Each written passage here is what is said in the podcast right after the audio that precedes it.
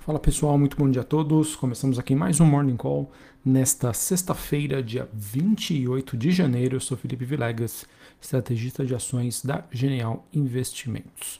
Bom pessoal, neste momento é, os ativos de risco estão operando sem um, um direcionamento comum, é, com movimentos que podemos dizer assim, é, alguns mais acentuados, outros não. E contudo, a gente permanece ainda dentro de um cenário de dólar forte e abertura das taxas de juros acaba gerando uma pressão aí sobre bolsas de países desenvolvidos. O mercado que segue precificando agora cinco altas de juros pelo Fed em 2022. Isso também gera uma certa pressão em relação às treasuries nos Estados Unidos. As bolsas né, que reagiram ontem com forte queda após a decisão do FONC na última quarta-feira, o FONC, que é o Comitê de Política Monetária nos Estados Unidos. Então, passando aquele overview para vocês, nós tivemos na, na Ásia, Xangai na China, queda de 1%, mesma movimentação para Hong Kong. Ao contrário né, da, das bolsas, da maioria das bolsas asiáticas, bolsas japonesas subiram mais de 2%. Na Europa temos um dia bem mais negativo. Londres caindo 1,5%, Paris caindo 1,7% e a bolsa da Alemanha em Frankfurt caindo 2%. Futuros norte-americanos, S&P queda leve, queda de 0,09, Dow Jones queda de 0,24 e a Nasdaq subindo 0,5% neste momento. O VIX, que é aquele índice do medo, subindo quase 2%, ele que permanece na região dos 31 pontos. DXY Dollar Index alta de 0,12, ele que volta aí a ser negociado acima dos 97 pontos. Mesmo movimento aí acontece com as treasuries de 10 anos nos Estados Unidos, alta de 1,4 na região ali de 1,83. Bitcoin tem dia positivo, subindo 0,81, 36.600 dólares e temos mais um dia positivo para a maioria das commodities. O petróleo WTI subindo 0,27, o Brent negociado em Londres 0,23, gás natural subindo 3,74%.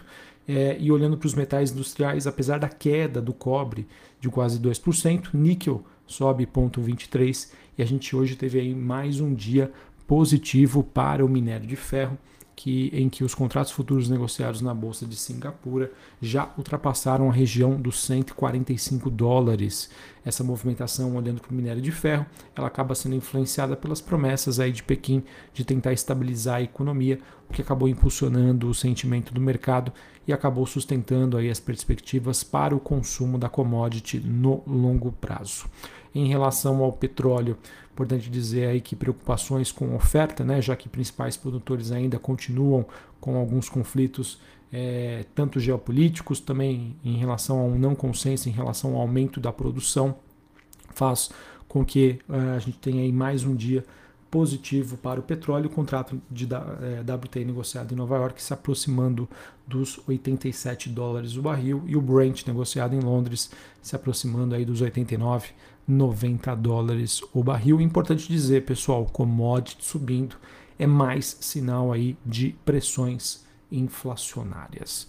Bom, sobre o noticiário, pessoal, queria destacar aqui com vocês que na noite de ontem a gente acabou tendo os resultados da Apple ela que divulgou o resultado referente ao quarto trimestre de 2021 e o resultado aí foi muito bem recebido.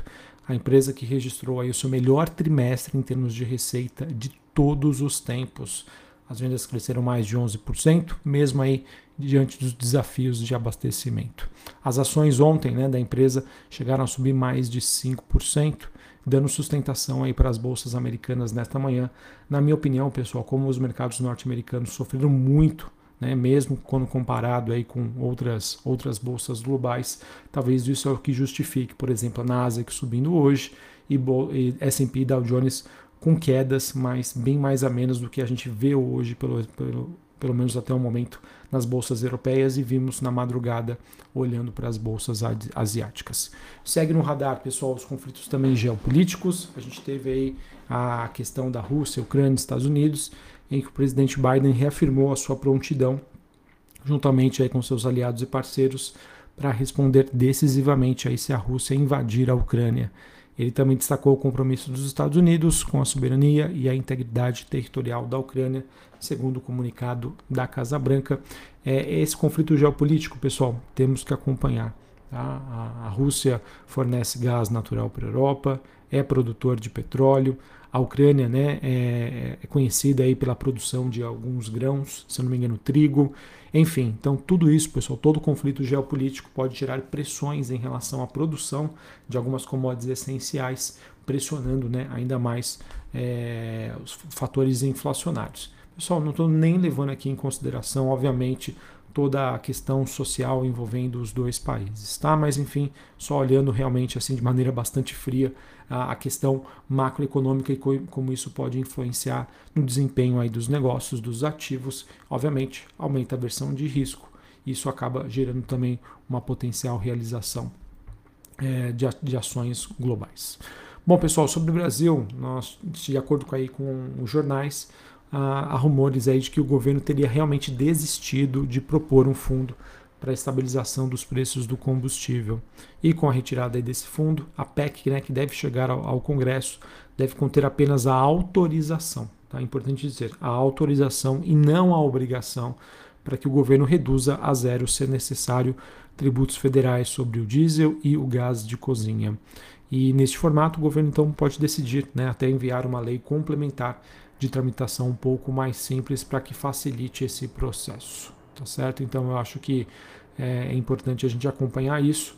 É, acredito que para 2022, pessoal, algo que a gente deve acompanhar de perto é a questão da, da situação fiscal do Brasil, né, que até o ano passado a gente tinha, digamos, aquela blindagem do teto dos gastos, agora não temos, e obviamente, apesar né, do, do momento mais positivo para a Bolsa Brasileira e para o real, por conta de fluxo advindo do, do exterior. É, é, importante a gente mencionar aqui que uma maior volatilidade e uma maior aversão a risco pode acontecer em relação à moeda brasileira se as contas públicas se deteriorarem neste ano de 2022, já que a gente não tem a proteção do teto e estamos em um ano eleitoral. Então, por enquanto, devemos monitorar. É, assim, pessoal, de maneira geral, ainda não vejo uma mudança né, muito grande em relação ao cenário, em relação a níveis de preços, valuation, posição técnica. Então, diante né, dessa expectativa e desse grande evento que deve acontecer neste ano sobre o processo de normalização monetária, subida de juros nos Estados Unidos, é, o cenário ainda deve continuar aí bastante volátil. Muitos me questionam, né, Felipe, até onde vai a alta da bolsa brasileira?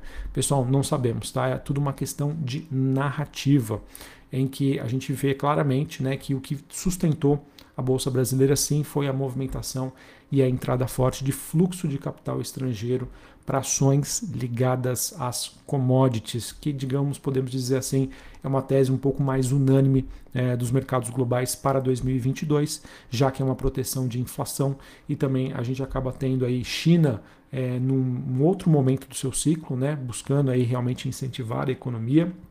Isso já acaba tendo efeitos aí, como a gente monitora no minério de ferro, ao mesmo tempo que conflitos geopolíticos e ainda descasamento entre a, as cadeias produtivas, né, por conta da, da, das variantes da Covid-19, mantém né, esse, essa expectativa por parte do investidor em relação a este cenário. Tá? Então, essa, é importante que vocês entendam. A movimentação da Bolsa Brasileira, eu acho que positiva, ela acaba sendo um reflexo dessa entrada do investidor estrangeiro buscando essa posição em commodities diante desse cenário que nós temos para 2022. E claro, como a gente sempre vinha falando aqui, o mercado brasileiro ficou muito, muito descontado. Então é natural né, que essa mudança de narrativa e essa volta aos fundamentos aconteça, né, é, já que Brasília está de férias, deixando a gente bastante tranquilo e a gente tem esse, essa visão um pouco mais construtiva para o Brasil é, sobre a ordem de fluxo. Mas mesmo assim, pessoal, todo cuidado é pouco. Novamente, 2022, um ano sem teto de gastos e um ano eleitoral. Se as coisas forem feitas da maneira correta, segue o jogo. Tem muito espaço ainda para valorização dos ativos aqui no Brasil. Mas é aquilo, temos que estar atentos sempre ao noticiário e no próximo mês a gente tem um retorno aí das atividades lá em Brasília.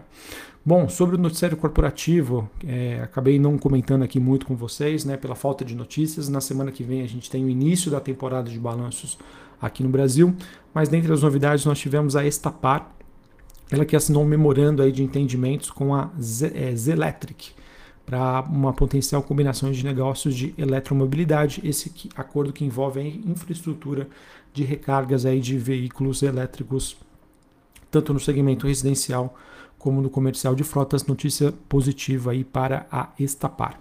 A Melius, ela informou aí que atingiu um volume de vendas, né, o GMV, de 1,7 bilhão de reais no quarto TRI de 2021, é uma alta de 77% quando comparado com o mesmo período de 2020 e 52% de alta quando comparado com os três meses anteriores. Esse resultado, que é considerado o melhor da história da companhia, não levando em consideração as outras empresas do grupo. Uh, também tivemos hoje né, a expectativa sobre o encontro previsto para acontecer às 10 horas da manhã, sobre a, a, a questionamento em relação à compra da Oi Móvel pela Vivo, Claro TIM, que será pautada aí na Anatel.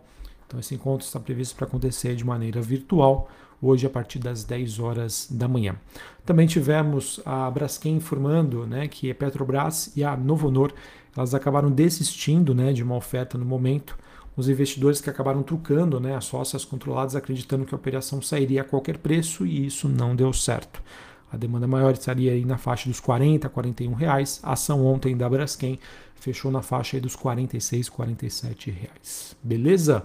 Bom, pessoal, então acho que é isso que eu tinha para passar para vocês.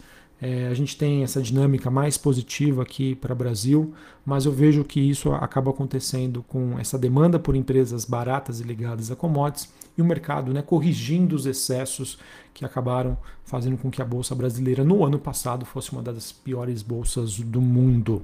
Ainda temos um ano super desafiador, olhando para as expectativas em relação ao que vai acontecer com a China, como vai ser esse processo de subida de juros e retirada de estímulos nos Estados Unidos em um ano eleitoral sem a proteção do teto e com a possibilidade de maiores gastos públicos. Lembrando que se isso não acontecer, eu vejo aí que é, pode ter um efeito positivo aqui para as ações no Brasil.